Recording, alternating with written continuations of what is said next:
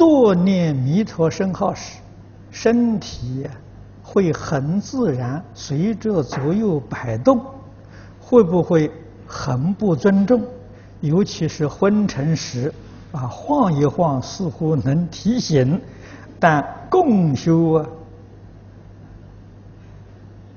啊，共修等会不会扰乱别人？这要看当时的环境，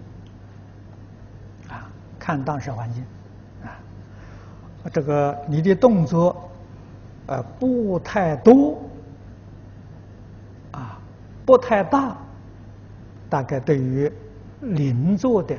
同修不会产生妨碍，啊，如果动作太频繁了，太多了，你扰乱秩序了，啊，那么在这个时候啊，你可以退出。啊外面走走啊，调调心，调调身，然后再进念佛堂，啊，这样就好。